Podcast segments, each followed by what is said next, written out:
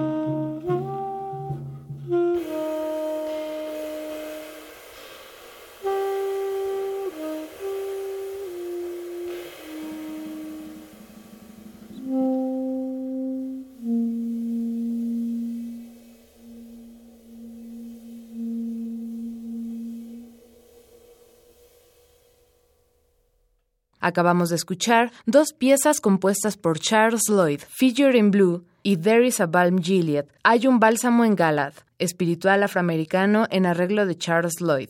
Música del álbum The Water is Wide, editado en el año 2000 por el sello SM. Interpretaron Brad Meldo al piano, John Abercrombie en la guitarra, Larry Grindier en el contrabajo, Billy Higgins en la percusión y Charles Lloyd al saxofón tenor. ¿80 años? Y 80 regalos para festejarlos.